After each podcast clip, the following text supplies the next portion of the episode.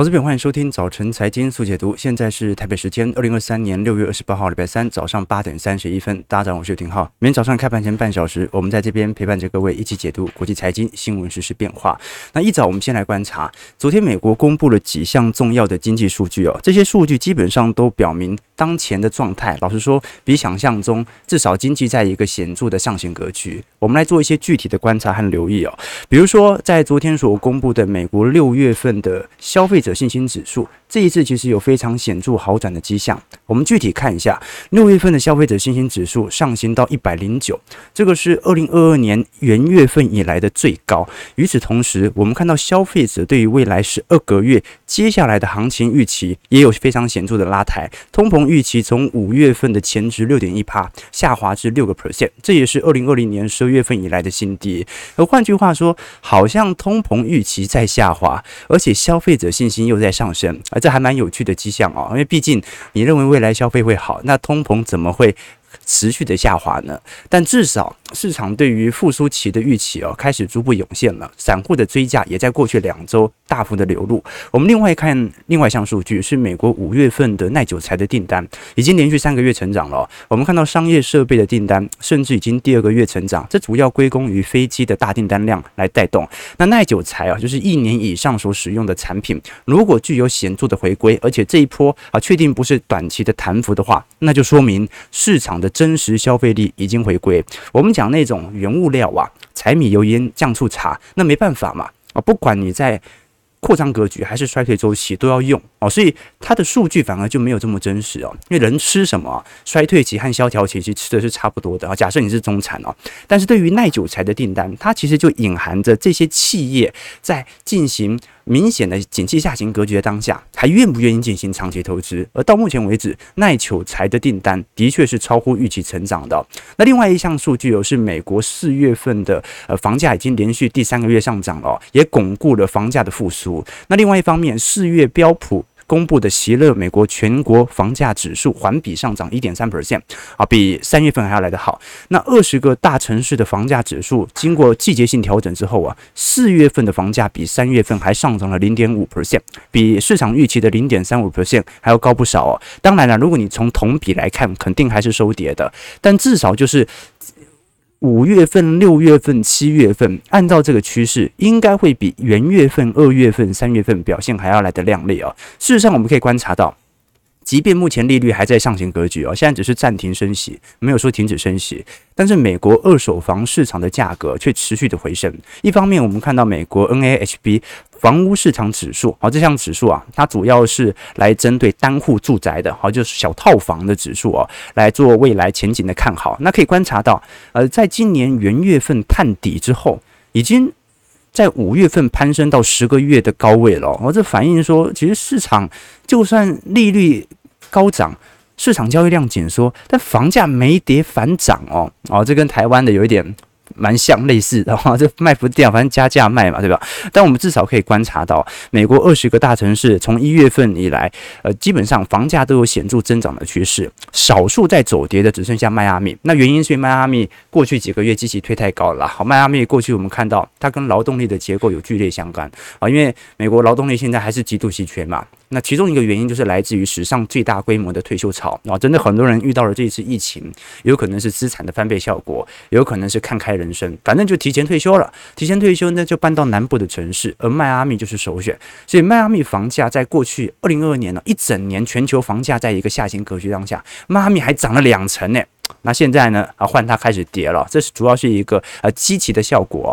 不过我们观察到底房屋到目前为止啊，有没有来到一个相对对于通膨冲击力度来的没这么大？我们不能光从房价来看，因为房价有没有泡沫，通常我们以此来判断的是房租有没有跟上。如果房价房租明显脱钩，就代表你炒的房子啊，没有人来帮你付了。好，那就一定有一点泡沫的成分存在啊。但到目前为止，我们可以观察到，租金价格其实才刚刚见顶，所以你才说为什么核心通膨下行力度这么慢？哎，人家原物料资产从二零二二年的中旬就一路跌到现在，你现在看到 CPI 当中的租金分项啊。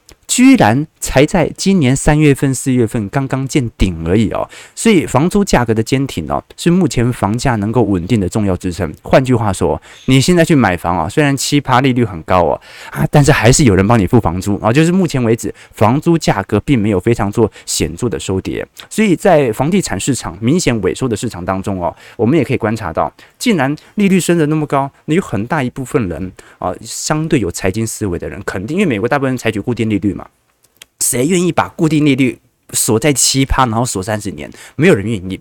所以我们看到有相当一部分的购房者哦，他其实是把呃原本手上的资金转往租屋市场。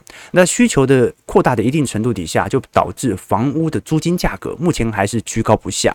所以基本上最后的源头还是火热的劳动力市场啊。好，就是说人就是这么找，工资就是在上行，大家还是付得起房租，经济也没有想象中来的话，最后就。呃，落流落到现在的一个位置，所以的确啦，啊，接下来联总会真的才是遇到相对的难关。为什么遇到相对难关啊？因为不止这几项经济数据哦，暗示着复苏期即将到来哦。另外一项经济数据啊，已经表明了联总会紧缩力度有点不太够啊。怎么说呢？我们来观察一下联总会在昨天晚上所公布的呃二季，呃，应该讲。呃，在五月份的 M2 的总体货币增量哦，我们看到五月份的美国货币供应量 M2 相对于四月份居然增加了零点六 percent 哦，所以你观察到啊，N two 在过去几个月度啊，其实一直在一个显著的下行格局，这跟缩表的进程它利率的提升都有关啊，就是说你大量的资金，第一啦，从呃，因为 N two 包含的存款嘛，你大量的资金从存款。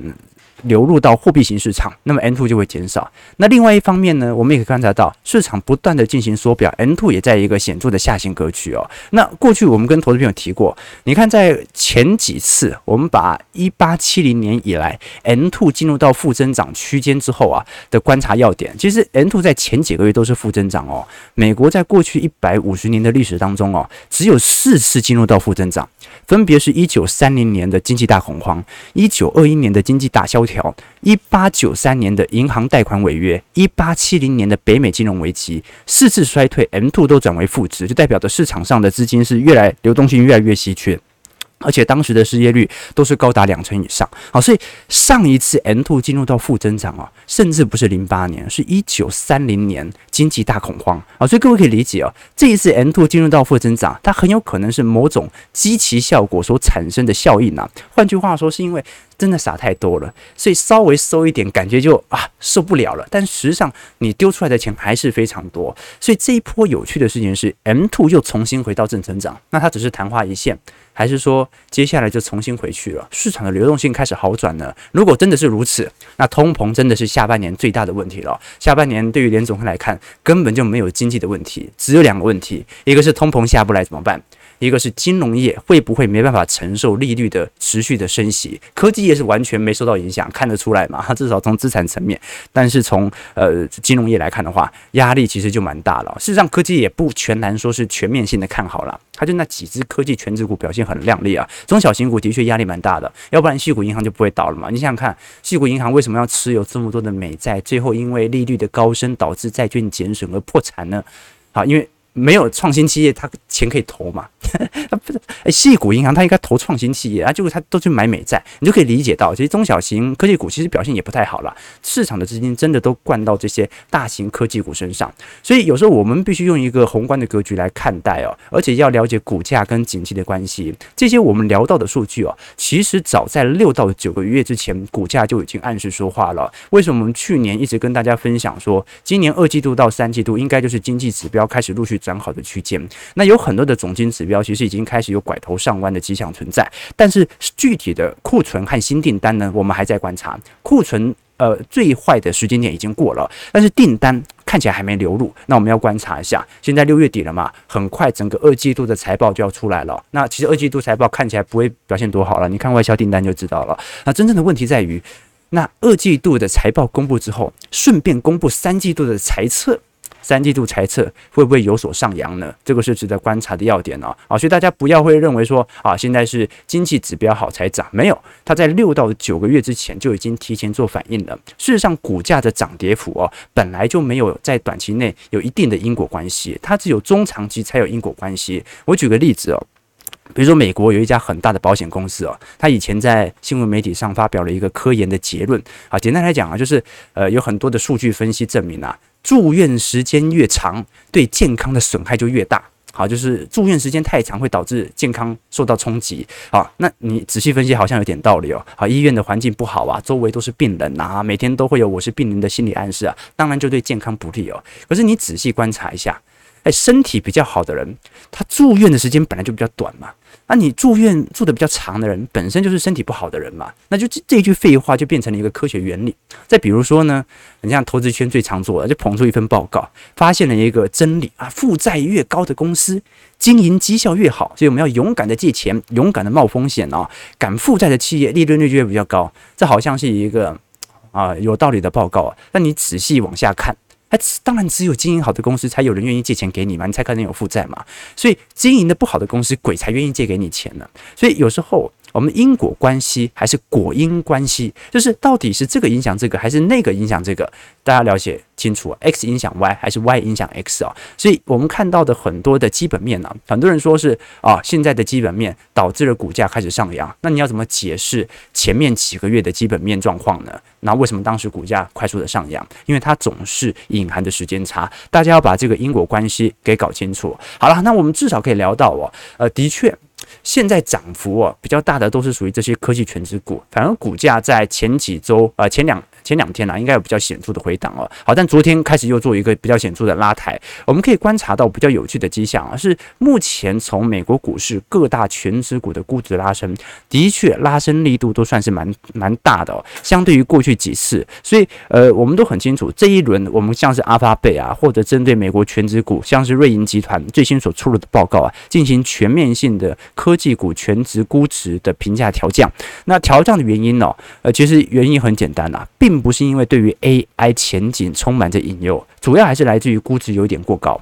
好，所以我们看到瑞银这一次大幅下调针对阿发贝的呃评级，基本上就暗示着市场已经逐步的意识到，感觉估值有过高的疑虑。但是散户目前还在大幅度的涌入股票资金当中。好，所以我觉得短期内科技股的估值就算有所回调都是很正常的。我们真正担心的是联总会最为关注的金融业压力测试的问题。今天晚上的压力测试数据就会。公布了，那压力测试很肯定的，它只是一个打头阵，所以就算过了，也不代表金融业完全没事。真正的问题在于美国银行监管的重头戏哦，因为这一次我们都很清楚啊，巴塞尔协议的改革哦，啊，即将会采取新制啊，在明年。那么这些新制会不会导致金融业产生更严重的压力？银行业的钱根会不会来得更紧？这是值得大家来多做一些留意的。所以我觉得真正下半年的问题哦。关注通膨和关注金融业的问题，远远比科技股值不值得这么高的估值来得更重要。估值高，稍微回跌一下就解决了嘛。好，但是金融业的问题，它到底能不能承受这么高的利率，值得大家来留意。好，我们看一下美国股市四大指数的表现。道琼上涨二百一十二点零点六三 percent，收在三万三千九百二十六点。标普上涨四十九点一点一五 percent，收在四千三百七十八点。纳指上涨二百一十九点一点六五 percent，收在一万三千五百五十五点。费半大涨一百二十六点三点六 percent，收在三千六百四十二点。啊，这个昨昨天才跟大家讲说，这个股市涨到现在有一点自然的管理回调是很正常的。结果美国股市昨天大涨，啊，这马上就涨回来了。啊，这这说明一件事情啊。啊，这个我们节目真的不太适合进行短期的预测，所以一定要拉长尺度啊，来进行中长期的预判哦。我们投资还是要依循规律，不要依循判断啊。你千万不要去预测接下来几个礼拜的走势啊。我们该预测的是以季度为单位的行情的变化，甚至都不用预测，你就单纯针对基期的变化来做决定就好了啊。所以这个以后我再也不做短期预测啊。这个短期预测我也蛮准的哈，就是反向的准，对不对哈？所以呃，我觉得我们做投资啦，还是要有一定的中长期的思维，你用中长期的尺度来判断，你才可以大致的理解你现在的看法，中长期是对还是错？好，那么下面呢？啊，下面就交给投资朋友自己去决定了嘛。好，就说行情走到现在，呃，短期内啊，接下来该怎么做，大家自己决定了。OK，最最近我才念到一本那个小说，那本小说很有趣哦，他就把很多的那种这个史书做改写哦，他就是想说。当年那个司马迁写《史记》的时候啊，他很常要去宫里面去查找资料嘛。那很多那个小太监，他不是把守的那个档案库嘛？哎，哎，你先别进去，你来跟我们讲故事啊，就像那个呃，大家看的韦小宝嘛，啊，周星驰韦小宝，啊，这个很喜欢听人家讲故事这样子哦。那司马迁有一次就被缠得很不耐烦嘛，啊，就讲了一个小故事啊。他说从前呢，好有一群小太监，啊，那司马迁讲到这边故事就停了，啊，小太监就很好奇啊，啊，一直问那下面呢，下面呢，啊，司马迁说下面就没了啊，下面没了啊，所以。但是外面有投投资短期的预期，下面呢，下面就没了啊，就说我们短期的预期就不做预测了，中长期的尺度。我们就在听友会当中来跟大家阐述我的想法啊，所以短期内的行情呢，真的是非常非常难以捉摸的。短期内的行情是由市场的情绪所推动，中期是由货币政策来影响，长期是由基本面。我们投资要依循规律啊，不要依循判断。那既然呢，你要依循规律，不要遵循判断，那你要如何得出规律呢？你总不能看股价得出规律吧？的确，我们不能单看股价。我们必须用一些基期指标，还有乖离指标来衡量市场的高低水位。有些人喜欢用股价净值比，有些人喜欢用 P/E ratio，用巴菲特指标，好，或者一些乖离指标。那这些指标它其实某种程度都可以找到历史的惯性波动哦。但是呢，刚才还是聊到哦，这些指标的运用哦，一定是时间越长越好。为什么呢？我举个例子哦，以前我们最常看到的就是本益比嘛，本益比它是一个比值，它的分子是价格。分母是 EPS 啊，每股盈余，但是它们各自波动的频率不太一样，什么意思呢？诶，股价每天都在变哦，所以照来讲，本益比每天会变的哦。那 EPS 呢？大概是每一个月啊，你如果细算的话，可以一个月变一次哦。那正常是一季啦，一季的 EPS 变动一次啊。一个是每天在变，一个是一季在变哦。所以当分子的变动大于分母变动的时候，哎，这个比值就在上升，市场就变进入到高基期，反之就是基期向下嘛。那更简单来说。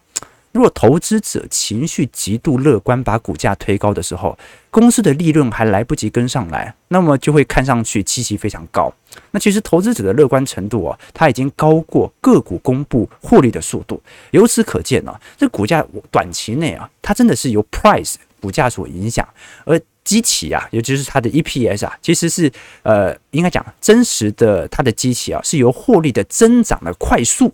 或者它的速度来决定的。有些人 EPS 比较快公布，比较快转好，它就不比较快，基期能够显著的下滑。所以做股票，如果你看得太短了，你就会被市场的情绪影响到你的投资决策。你看得越长，你就是依循在整个景气的周期来做投资。那市场上呢，大部分的人呢，都是活在这个分子当中，也就是在情绪波动当中来赚钱。多数人忽略了分母的重要性。好，当然呢，你能够像我们一样跨出分子分母，用更宏观的角度来衡量市场积极的投资者，那就更少了。好，所以我要欢迎各位，好，可以参加我们本周六晚上八点钟线上的财经号角听友会。我们每个季度都会针对下一个季度的行情来做一些推演和判断。那当然也会根据上一个季度我们资产所进行的部件来做一些回顾和追踪，来弥补我们过去有没有产生失误的地方，或者看对的地方，行情是否持续。其实过去几个季度大家也看得出来了。呃，我们常常是看对了趋势，但是短期情绪会扰乱到你的趋势判断。什么意思呢？就是呃，你像大家都很清楚嘛，在整个二二年呢、我是少数啊，在通膨持续上行当下，持续看坏原物料资产的。才刚看坏，乌俄战事就爆发。哎，你说乌俄战事爆发，这不是很？很很无辜吗？就是你用一个外部性系统的问题来冲击一个景气投资者原本的趋势是这个策略啊，但事实上它也就两三个月油价攀高之后，它还是一个下行格局啊，所以呃，我像我们当时就很明显的。看对了趋势，但是如果你真的去做产品，就有可能会输给短期的波动和情绪股价。所以在这种状态底下，我们就要必须要坚持自己的中长期思维，才能够在股票市场当中长期获胜。好，所以不管啊，简单来讲，就是要参加我们的听友会。那与此同时，我们的财经号角会员系统当中，除了有未来一整年的听友会的权限，也会有一些宏观报告啊、专题影片。基础小白课系列的课程，加上我个人啊，在每周啊或者每两周会更新的资产操作日志的变化，提供给投资朋友来做一些留意哦。好了，那刚才聊到了啊，今年真的是科技股金金涨。我们如果把各大 ETF 来做一些比较，比如说以 SOXX 来看，它是追踪费城半导体指数的 ETF，涨幅是高达四成六左右啊。QQQ 的部分涨幅有三成七。不过我觉得特别值得留意的是，你看到 SPY 啊，就最终标普 Y 指数和 IWM 最终罗素两千这两档指数啊，首先标普一定是被这些大型权值股给拉上去的。可是，在年初的时候，其实中小型股是有跑赢 SPY 的哦，IWM 是有跑赢 SPY 的。换句话说，今年刚开始，其实中小型股并不是特别弱，一直到整个三月份、四月份，市场看空情绪大增之后，反而导致大量资金涌入到科技股啊，反而把中小型股给呃这个卖到现在。所以可以观察到市场的情绪走向哦，什么时候才能说到一个完全百分之百的极度乐观呢？现在就刚开始乐观嘛，蛮明显的。呃，应该就是小型股什么时候也受到市场上吹捧的时候，就是当大家就是全力去投注到那些落后补涨股的时候，资金在产生一定程度轮动的时候，散户认为我又重新找到了一只价值股的时候，应该会比较接近啊啊，我们看到的整体股票市场大幅乖离的转折点。但是这个时间点，我认为下半年是一定要出现的，哪有一整年股票就这样一路涨上去的，对吧？它总会有下修，总会有乖离的下调，而乖离下调往往也意含着市场资金的轮动。这个是后续我们来跟投资朋友做一些追踪的。那另外一方面呢，是我们观察到现在各国的货币政策，老实说有一点分道扬镳，导致我们看到全球的 M2 货币系统啊，呃，比较有一些误判的情况存在啊。毕竟投资朋友我们要观察全球的货币总量嘛，那通常是把全球的货币总量换算成一个单位，可能是美元啊或者欧元，然后进行总和之后来了解全球的货币变多了还是变少了。那现在问题在于什么？现在问题在于哦，中国在降息。欧洲在升息，美国在鹰派暂停升息，那显示哦，全球的经济现在并不是联动的，而且是一系列不同的周期。你要降息的，就是景气在下行格局；你要升息的，就说明景气即将复苏，而且通膨很高。你鹰派暂停升息的，就说明金融业已经有一点危机啊，那你必须被迫要观望。可是呢，你又不能完全的暂停，原因是因为市场的炒作情绪还在发酵。所以各位可以观察到，全球的 M2 的货币量到目前为止哦，被日本央行和人民央行硬是给拉上了去，因为人家还在撒钱当中。事实上，我们把全球主要经济体的政策利率来做一些统。整哦，你会观察到万红中一点一点绿啊，好，那个绿是什么呢？是我们看到的 PBOC 哦，中国人行的利率目前还在一个显著的下行格局。事实上，前两天。上证和港股是一路破底哦，那一直到昨天才开始有比较显著的回涨。昨天涨了一点二三 percent，可是前天是把所有均线给跌破了。那港股也是一样哦，港股在前两天表现也是十分的疲惫哦。事实上，我们可以观察到这一波照来讲，端午假期哦，呃，中国大陆全国国内的旅游出游人数是有一点零六亿人次哦，同比增长是有三成二哦，所以照理来讲。啊，市场的这种消费意愿应该随着五一连假之后就要慢慢的回归，但到目前为止，中国四五月的经济数据啊，表现仍然并没有特别亮丽啊。更何况我们都很清楚啊，最近市场上最大的压力其实是人民币啊，啊持续的高度走贬。我们看到左边啊是中国的十年期公债值利率减掉美国十年期公债值利率的利差水平，那右边我们把整个纵轴坐标来做反转哦，是看到人民币汇率的中间价，那可以观察到啊。呃，其实中国的公债殖利率相对于美国，在二零二一年以前都是比较高的，这很好理解啊。后进国家的公债所给予你的报酬肯定是比发达国家来的高，那伴随的是更高的风险嘛。啊，你投资中国的经济成长率肯定高于美国嘛，所以照来讲，它要给你更多的报酬。但是你看到在二零二一年以后啊，整条利差就已经反转了。目前由于美国十年期公债殖利率，比中国还要来得高，所以这项指标目前是负值哦。你投资美国这种保本型的公债拿到的殖利率，居然比中国这种发展中国家还要来得高。那另外一方面，我们看到人民币的汇率中间价目前已经贬到七点二了，哦，这也准备要挑战这个历史低点了。所以我们可以观察到，人民币目前的贬值压力如此之大。足以彰显海外资金对于中国市场的看法，所以很多人说人民币，呃，应该讲中国央行在过去一段时间呢进行大量美国公债的抛售。那这个美国公债的抛售的目的是什么呢？我个人认为，其实呃，并不是说要为了去美元化等等哦，它有一个非常重要的目的哦，基本上就是要稳汇。我们看一下图表，这张图表是中国、日本和全球的美债的持有量的水平哦。你可以观察到，全球美债一直在上升呐，啊，就是财政部一直在发行债券嘛。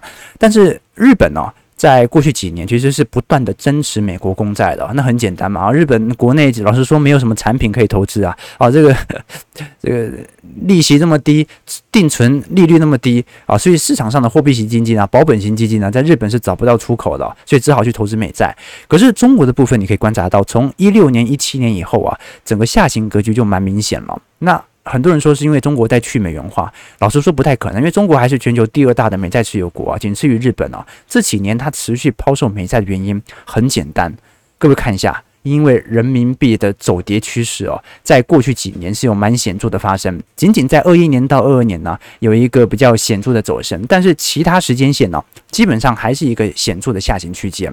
那我们过去跟投资朋友提过嘛，现在最挑战人民央行的，老实说是离岸人民币跟在岸人民币的呃利汇差的距离啦。啊，为什么？因为呃我们都很清楚哦。这个随着市场上不断的抛售人民币资产呢，在岸人民币的压力会越来越大。我们过去跟投资朋友提过嘛，你像是很多国家对于中国来看是属于顺差国了哈，比如说中南美洲很多卖原物料的啦，澳洲啦啊卖铁矿石、铁矿石的。那你举个例子，比如说巴西，他赚了很多的人民币啊，那不用美元支付嘛啊，就是用人民币支付啊，那到时候巴西就会有大量的人民币。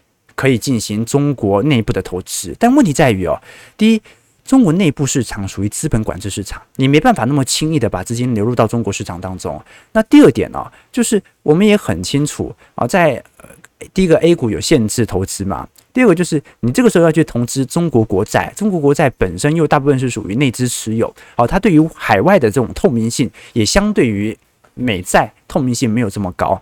那这种状态底下，我持有这么多人民币怎么办呢？那很多那些大宗资产国就把大量资金呐、啊、灌到离岸人民币，好，在香港交易的离岸人民币，好，那就灌到离岸人民币呢，卖人民币，把美元给买回来，所以这就导致离岸人民币哦这一波跌势其实是比在岸人民币还要来得更凶的。那离岸人民币一直下跌，那最后就导致在岸人民币被迫要跟着走跌，所以你要么就有一天脱钩，好就。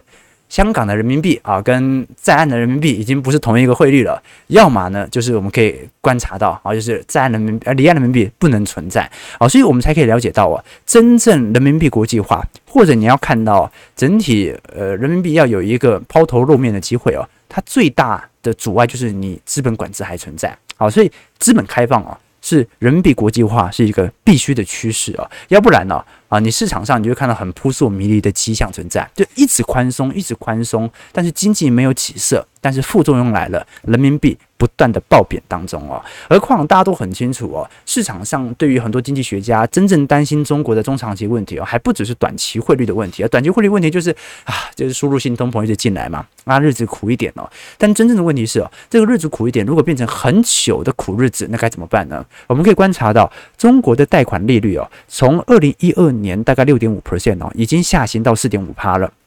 想当年，日本也是从一九九零年代的六趴，就一路下行，一路下行，到最后零利率啊，长达二十年的时间。所以它是宽松到无药可救，因为内部已经完全进入通缩了。但中国市场就有这种感觉，你看到欧美市场啊，那个利率都已经升回到二零零八点的。二零零八年的高位了，但中国的贷款基准利率却不断在下滑当中，这个压力老实说是极大无比的，也值得大家来留意哦。好，那海外资产怎么看待呢？我们可以观察到这张图表是全球的 FDI，也就是直接的海外投资。我们可以观察到红色线是中国市场的资金流入，那么粉红色线呢是亚洲市场去除中国之后的资金流入，那看得非常明显了。我们可以观察到中国资产从二零一八年、一九年以后就在显著的下行。的确，亚洲资产当时也有非常显著的卖压。但是你看到，在二零二零年以后哦，亚洲资产的 FDI 其实是不断在流入的。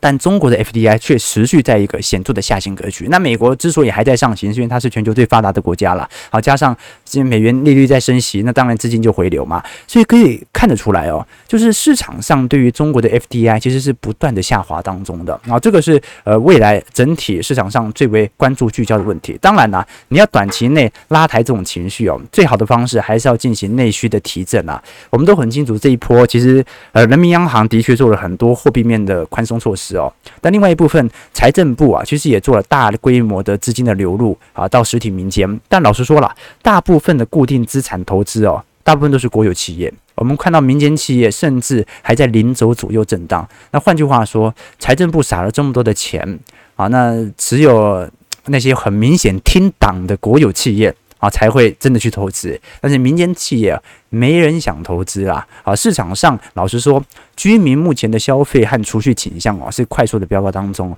我们看到黄色虚线哦，也就是央行的储户调查更多储蓄意愿的占比哦，从二零二零年。大概在六十五趴左右啊，现在飙到，应该讲呃四十四趴左右，飙到五十八趴，有一个非常显著的上行过程。换句话说，中国现在最大的问题就是真的没人想消费，就你怎么宽松都没有用啊。那这是一个市场全面性的结构现象哦。我们从几项指标来看啊，比如说在中国市场当中，目前每年的出口人数哦，从在二零零三年大概一千五百九十九万人哦。在二零二一年以后急速的下滑，来到九百五十六万，这很神奇呀！我本来以为啦，哦，就说封城封在家里啊，因为呃，当时在一九七八年有个故事嘛，一九七八年当时纽约，我记得是四十八小哎七十二小时大停电，哇，那晚上啊，而且又是又是夏天，哇，热的这个 受不了啊！而且纽约到处都是犯罪率大升啊，很多人说那是一个很悲惨的七十二小时，完全停电，警察也无法出勤，消防队也无法出勤啊。但是过了十个月之后，全美的出生率大幅拉升，好，这说明大家都有事情做啊，就是。关在家里的时候，可是你观察到啊，这中国在过去的两年的风控措施底下，每年的出生人口啊是高速的走低当中。那同时内卷化的迹象也不断的呈现啊，每年参加高考的人数大幅攀升，考研人数和大学毕业人数也在急速攀升啊。我们可以观察到，很多人在二零二零年选择去读研，尝试的把自己的呃毕业时程给拉长，结果变成到现在为止啊，考研或者说研究所毕业的人数啊大幅的激增，那直接导致的我们观察。到就业人口数在下滑，结婚人数也在下滑，死亡人数上升，退休人数也有很多啊，因为看开人生提前退休，这个是我们所观察到的具体迹象。那这些指标没有说一定好一定坏，只是说这些指标都暗示着中国目前正在面临一个结构性的变化。这个结构性的变化就是市场无法走出这种情绪面通缩的疑虑，这个值得我们大家来多做一些留意和观察。好，那最后看一下台北股市嘛。大盘昨天下跌一百七十一点了，今天看一下会不会受到昨天系统摊的买盘效果？但我觉得，与其观察点位啊，我们更需要观察的是台币汇率啦，因为台币昨天已经贬到三十一了，这说明最近亚洲股市真的压力是比较大哦，这外资真的在大举的把资金进行汇出，所以现在台北股市开盘上涨一百点左右，量能比较没那么大，好，大概在两千八百亿到两千九百亿区间，收在一万六千九百九十五点，但是点位不重要，因为人呃这个台币汇率昨天贬到三十一了。如果今天没有赶快站回来的话，啊，没有回到三十点七、三十点六的话，啊，那趋势一旦成立哦，它就会往贬值的方向走。那如果就算台北股市不跌了，外资一直在汇出，那你也可以理解嘛。你就是内资在接而已，好，所以这个反而是大家值得关注的方向哦。事实上，人民币哦，这次贬到呃贬破七点二啊，哈，随着台币哦贬到三十一哦，都暗示着外资的确有一些明显的资金回流的状况开始出现。那要观察一下，那到底是为了暗示十月份或者说七月份、八月份到年底以前还有再升息的可能性，所以把资金进行回流，还是做一新一轮的资产的收割呢？值得大家来多做些留意啊。早上九点零五分，感谢各位今天参与。如果喜欢我们节目，记得帮我们订阅、按赞、加分享。我们就明天早上八点半早晨财经速解读再相见。祝各位投资朋友开盘顺利，操盘愉快。要记得订阅我们频道、按赞、加分享哦。拜拜。